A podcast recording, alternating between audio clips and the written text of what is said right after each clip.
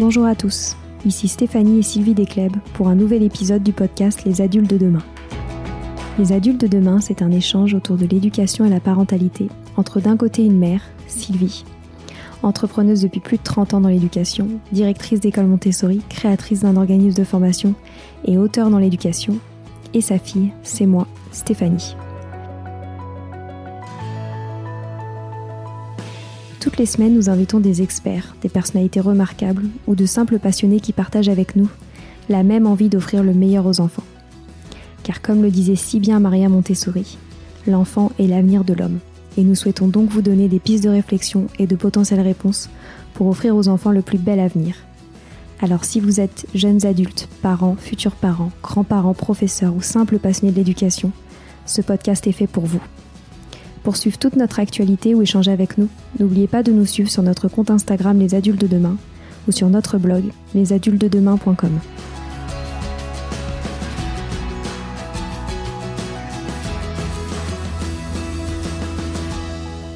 Bienvenue sur les pauses éducatives de Sylvie, un nouveau format de podcast en plus de nos discussions quotidiennes. Dans cette nouvelle série de podcasts courts, Sylvie nous décrit des exercices, des activités ou des applications concrètes à mettre en place avec ses enfants, à la maison ou en classe, en lien avec l'éducation et la parentalité. L'idée est que vous repartiez avec encore plus d'idées à mettre en place dans votre quotidien pour égayer votre vie et celle des enfants. Alors bonne écoute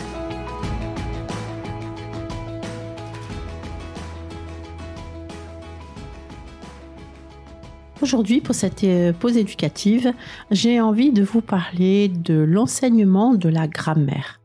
Et notamment, pour commencer, l'enseignement de la nature des mots. Alors, la nature des mots, c'est le verbe, le nom, l'adjectif, le déterminant, l'adverbe, la préposition, la conjonction, l'interjection.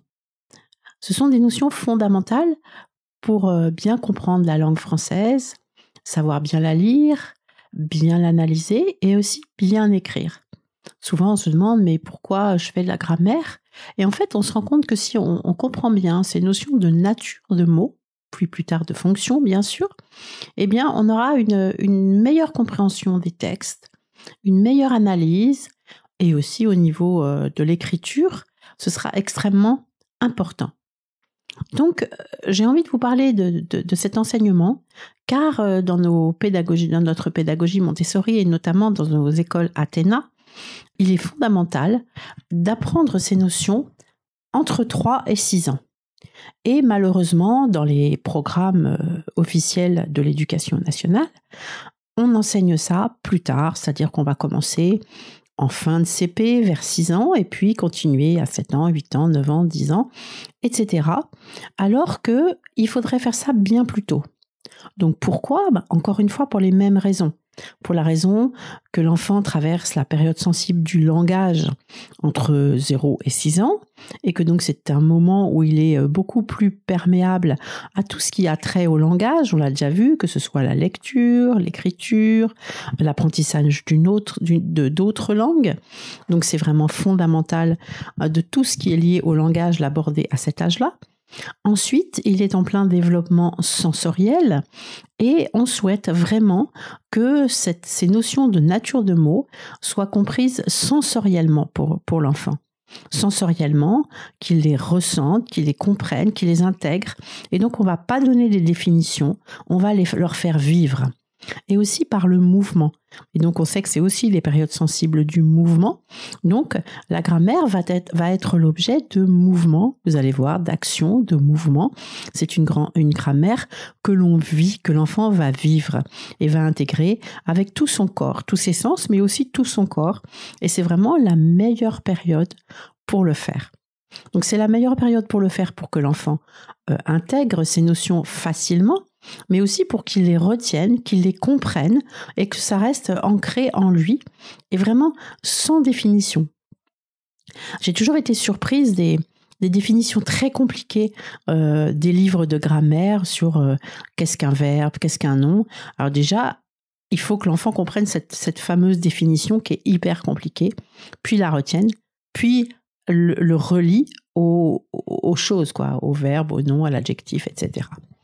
Donc, euh, moi, je suis très impressionnée par, euh, l'enseignement de, la nature des mots euh, selon la pédagogie Montessori, et encore plus impressionnée que quand on le fait dans nos classes, on se rend compte combien, combien c'est facile, combien l'enfant comprend, et aussi comme c'est amusant, parce qu'en fait, c'est surtout basé sur des jeux, et donc c'est amusant, et on sait très bien que quand on fait appel au côté ludique, au côté plaisir, eh ben l'enfant va beaucoup mieux retenir les choses. Cette partie sur la grammaire va faire l'objet de plusieurs épisodes parce que c'est quand même euh, des choses à intégrer pour l'adulte qui sont qui sont parfois plus compliquées pour l'adulte justement qui est plus dans l'abstrait que pour l'enfant qui va être plus dans le concret. Et donc euh, je vais le faire sous forme de plusieurs épisodes euh, successifs. Donc, on va, on va commencer euh, cet apprentissage entre, entre, entre 3 et 6 ans.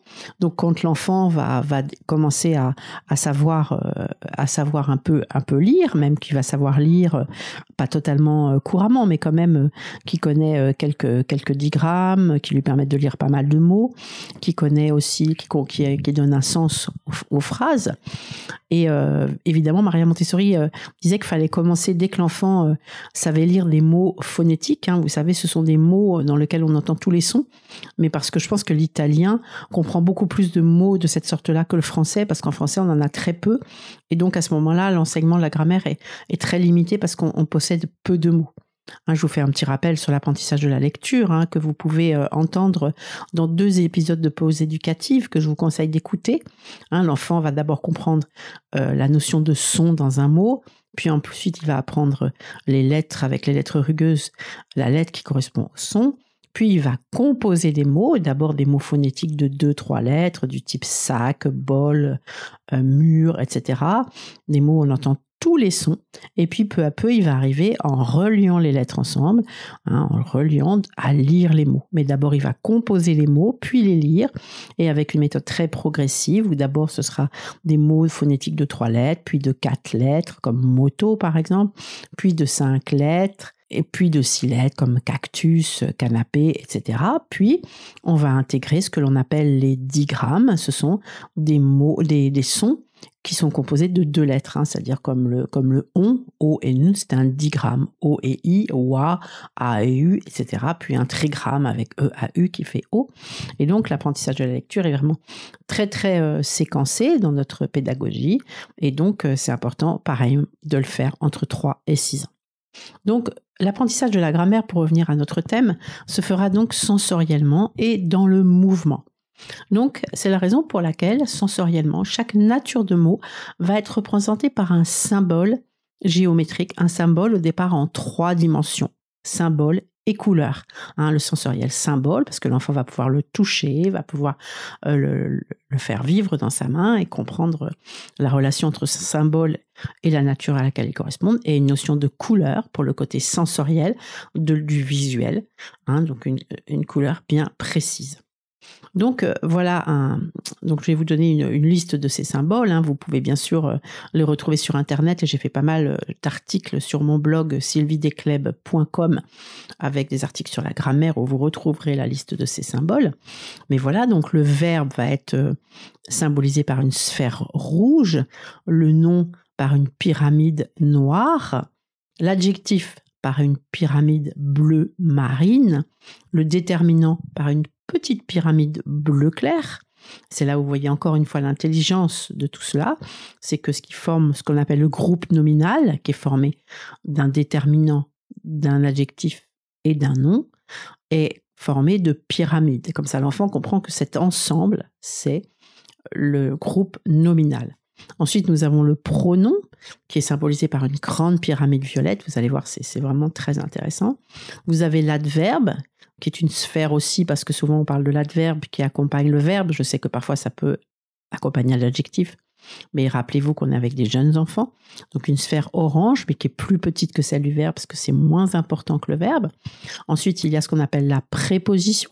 Donc la préposition, euh, c'est par exemple dans, à côté, à gauche de, en face de. Donc ça, c'est représenté par un, un petit pont vert. La conjonction, donc la conjonction, c'est mais, c'est ou, c'est et. C'est ce petit mot qui relie plusieurs groupes nominaux ou plusieurs groupes de phrases plusieurs, plusieurs morceaux de phrases. Ça, ça va être un petit rectangle horizontal rose, pareil, comme, comme une espèce de lien entre les choses. Et ensuite, on a ce qu'on appelle l'interjection, qui est un peu comme un point d'exclamation à l'envers, tout doré. Pourquoi? Ben, Je pense parce que ça ressemble au point d'exclamation et que souvent l'interjection est suivie d'un point d'exclamation. Il y a aussi les onomatopées. Interjection, hein, c'est ou, et, a, euh, euh, voilà. Donc, ces symboles, au départ, sont en trois dimensions. Et euh, je vous conseille de les fabriquer avec de la pâte Fimo. Hein, c'est très facile à fabriquer. Moi, j'ai écrit dans un livre comment faire. Le livre s'appelle, je crois, Je fabrique mon matériel Montessori. Il est paru chez, les éditions Le Duc. Et donc, vous faites ça avec de la pâte Fimo. Et je vous conseille vraiment de faire ces symboles avec l'enfant. Parce que quand il aura fabriqué lui-même ces symboles, il comprendra encore mieux et il aura encore mieux intégré euh, ces notions et il sera très très fier de pouvoir travailler avec ses propres symboles. Pareil dans une classe, hein, je vous invite quand, quand, vous, quand vous étudiez une nature de mots, de fabriquer le symbole avec l'enfant. Donc on a besoin évidemment de, plusieurs symboles euh, pour, la même nature. Hein. Il a besoin de, pas mal de, petites sphères rouges pour le verbe, etc. Parce qu'on va le mettre sous pas mal de phrases que l'on va analyser. Pareil, hein, j'ai écrit des articles, vous verrez sur, sur le blog. Alors, Évidemment, lorsqu'on rentrera dans la spécificité de chaque nature de mot, hein, parce que vous savez qu'il existe par exemple la nature, le verbe, il y a le verbe à l'infinitif, il y a le participe passé, il y a l'auxiliaire, il y a le verbe d'état, etc. On rajoutera un petit, un petit symbole sur la sphère rouge. Par exemple, le nom, hein, on a vu que le nom c'est une pyramide noire, et eh bien lorsque l'on va parler du nom propre, on va rajouter un petit chapeau bleu à la, pyramide noire. Comme ça, l'enfant comprendra qu'elle a toujours une notion de, une, un, comment, un symbole de nom, une nature de nom, mais que c'est un nom un petit peu plus spécifique. On appelle ça un nom propre. Par exemple, pour le verbe, donc le verbe c'est une sphère rouge, et eh ben le verbe à l'infinitif devient une sphère grise, un peu moins vivante que le rouge. Hein, puisque le verbe à l'infinitif, il n'est pas très très euh, très actif dans la phrase, alors que le verbe et l'action symbolise l'action. Par exemple, l'auxiliaire, ce sera un petit, euh, euh, disque rouge à l'intérieur duquel on va intégrer un disque blanc. Donc c'est une spécificité du verbe. Donc on va beaucoup utiliser ces symboles au début, ces symboles en trois dimensions, surtout avec les jeunes enfants, et puis, peu à peu, ça va passer, quand il va grandir, à des, symboles, les mêmes symboles, mais en deux dimensions. Hein. Donc, c'est-à-dire que le verbe, ce sera un disque rouge, euh, le nom, ce sera un grand triangle noir, l'adjectif, un triangle bleu marine un peu moins grand que le nom, parce que c'est un peu moins important, le déterminant, un petit triangle bleu clair, parce que c'est encore moins important, mais là, vous voyez le groupe nominal trois triangles. Le pronom, ce sera un grand triangle violet, hein, parce qu'en général, un, pronom, ça va remplacer des noms. Donc c'est pour ça que c'est toujours le triangle. Euh, la préposition, un petit pont vert. Le, la conjonction, un petit trait rose horizontal. Euh, l'adverbe, un petit disque orange. Et euh, l'interjection, un point d'exclamation doré à l'envers. Voilà, et il existe aussi des petites réglettes que l'on peut utiliser, des petites réglettes à l'intérieur desquelles les symboles ont été tracés et il suffit à l'enfant de, de, faire le contour du symbole dans la réglette et comme ça, il a des jolis symboles qu'il peut poser au-dessus de sa phrase. Mais en général, la réglette, ça, ça va servir en élémentaire, mais on en parlera aussi. Donc, c'est pas vraiment la peine d'acheter des, symboles chers parce qu'il y a des petits plateaux qui existent pour la présentation juste de la notion. Mais ça, ça sert qu'une fois en fait. Quoi, si vous avez une classe plusieurs fois, mais euh, à la maison une fois. Donc, il est bien plus important de fabriquer ces, symboles en trois dimensions. C'est pas très compliqué et, euh, et c'est vraiment très important pour l'enfant. Donc, en général, on se sert de la de la ferme pour, euh, pour enseigner la grammaire aux enfants. Donc c'est la raison de la ferme dans une classe Montessori. La ferme sert à enseigner la grammaire, l'orthographe, par exemple pour les notions de masculin, féminin, singulier, pluriel, pour aussi euh, euh, faire des jolies phrases avec, avec des animaux. Hum, ça, c'est l'utilité de base, bien sûr, de, de, la ferme, mais aussi pour le développement du vocabulaire. Hein. C'est ce qui va permettre d'enseigner à l'enfant le mâle, la femelle, les petits, euh, les différents bâtiments, ce que les, ce que les animaux mangent, les différents engins, le tracteur, la moissonneuse, etc. Les outils utilisés par, par, les, par le fermier. Donc ça, c'est l'utilité de la, de la ferme, mais on peut aussi faire avec des mots euh, euh, de tous les jours, on peut le faire avec, avec tout ce qu'on veut, parce que comme je vous disais tout à l'heure, euh, les mots de la ferme ne sont pas forcément phonétiques, et puis en fait la grammaire, on peut la faire sur tous les thèmes possibles. Donc on, va, on va revenir donc à cette notion de nature de mots. En général, on commence par, par enseigner le verbe, parce que le verbe, c'est quand même l'élément le plus important dans une phrase. Hein. Donc euh, le verbe, et nous on part du principe que c'est le verbe conjugué que l'on va présenter aux enfants. Rappelez-vous que les enfants ont entre 4, 5, 6 ans quand on fait ça. Donc on va commencer par le verbe conjugué et puis des verbes d'action. On va pas parler de verbes d'état comme être, euh, avoir, rester, demeurer. On va parler de verbes d'action pour que l'enfant comprenne que un verbe c'est une action. Donc on va préparer sur, un, sur des rectangles de papier rouge euh, des, des verbes à on va écrire des verbes à l'impératif que l'enfant peut mimer. Par exemple, on va écrire chante, danse, court, marche, euh, saute, sourit, tous les verbes que l'enfant peut mimer. Donc souvent, euh, on fait ces présentations en groupe. Hein. Autant la pédagogie Montessori en général est assez individuelle, mais la, grammaire, souvent, on la fait en groupe, sous forme de jeu, et tous et avec, des, avec plusieurs enfants. On peut bien sûr le faire également en individuel, il n'y a pas de problème. Donc on distribue euh, un petit papier à chaque enfant et on demande chacun son tour aux enfants de bien vouloir lire ce qu'il y a sur le papier et le mimer, lire dans leur tête hein, et le mimer. Et puis, à chaque fois que l'enfant va mimer euh, le verbe qu'on lui a donné, on va lui dire, donc par exemple, l'enfant chante, donc on va lui dire, ah oui, tu chantes, en insistant bien sur le verbe. Et, puis on continue comme ça. Et les autres devinent, ah, qu'est-ce qu'il fait? Il danse. Ah oui, il avait écrit danse. Ne rajoutez pas trop de mots. Hein. Ce qu'on veut, c'est se centrer sur le verbe. Hein. Donc, vous dites pas, euh, il chante joliment, nanana. Non, chante, danse. Ah oui, il court, court. Et lorsque les enfants, euh, lorsque vous avez l'impression que l'enfant a compris, on leur dit que tous ces mots qu'ils ont lus et qu'ils ont mimés en faisant différentes actions comme chante, danse, court, on appelle ça des verbes. Ce sont des verbes. Et on reprend bien. Chanter est un verbe. Chante est un verbe, pardon, pas chanter. Chante est un verbe. Danse est un verbe. Cours est un verbe. Marche est un verbe. Et lorsque nous rencontrerons ces verbes, on va les symboliser par une sphère rouge.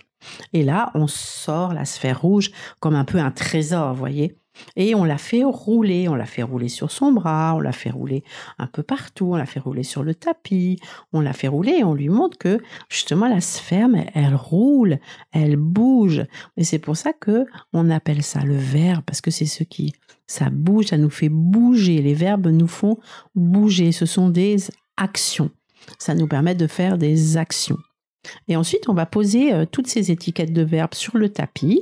On aura rangé les petites sphères rouges qu'on leur en a fabriquées en pâte fimo dans un joli petit contenant. Et on va demander à l'enfant de poser une sphère rouge sous chaque verbe.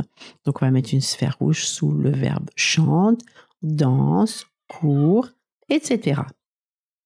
Et Ensuite, si on, considère que l'enfant commence à avoir bien compris, on peut lui demander de nous donner d'autres verbes. Donc souvent, ça c'est plus compliqué hein, parce qu'on est plus dans l'abstrait. Donc on n'insiste pas si c'est compliqué. Souvent, ils vont répéter les verbes qu'ils ont déjà faits, mais ce n'est pas grave. Avec des plus grands, on peut décider qu'ils vont avoir leur petit cahier de grammaire. Donc en haut de la feuille, on va écrire le verbe avec le symbole du verbe, donc une, un grand, euh, grande sphère, un grand euh, disque rouge, et on va écrire des noms de verbes. Et on écrit, et on lui fait recopier ces noms de verbes, et en dessous, il mettra le symbole correspondant. C'est bien d'avoir un petit, de prendre un classeur par exemple, pour que l'enfant puisse après rajouter toutes les spécificités du verbe quand il les rencontrera, puisqu'après on va passer au nom. Mais là, on s'arrêtera là pour le verbe, puisque ce sont des introductions de la nature des mots. Mais après, ce cahier s'enrichira avec, euh, avec euh, par exemple, le verbe à l'infinitif, avec euh, les différents groupes du verbe, avec le participe passé, etc., etc. Donc c'est bien, il a son petit cahier de grammaire qui commence tout petit et qui l'enrichit au fur et à mesure qu'il grandit et qu'il apprend des nouvelles choses. Ensuite, on, va faire euh, des jeux très simples à la base du verbe, euh, sur le thème du verbe, hein, pas tout ça le même jour, hein, on revoit euh, peut-être le lendemain. On va faire d'autres jeux à l'oral avec des phrases très faciles et ils devront vous dire quel est le, verbe dans la phrase. Donc, je je sais pas, vous vous dites, le chien court, le chien court, quel est le verbe? Donc, vous donnez au début des phrases très simples avec juste un, sujet, un verbe. Hein le chien court, euh, euh, le chat miaule, euh, Eric mange, etc. Et là, vous faites ça à l'oral. Parce qu'attention, c'est une difficulté à la fois. Donc, il faut d'abord que ce soit bien ancré avant de passer à des phrases écrites qui vont demander déjà un effort pour les lire, pour les comprendre, puis pour trouver le bon symbole. Donc, ensuite, vous allez passer à des phrases écrites, en dessous duquel, au-dessus duquel, l'enfant va devoir poser le symbole du verbe. Hein, et essayer de faire des phrases avec l'autocorrection.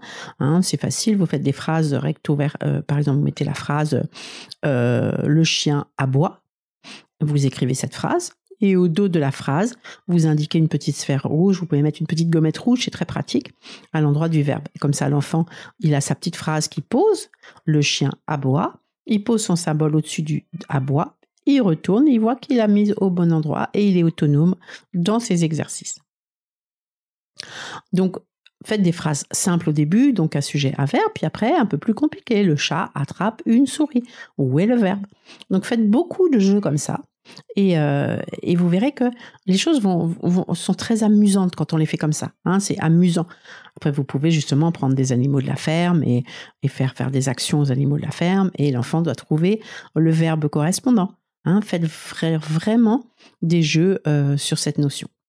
Donc euh, voilà pour ce premier épisode.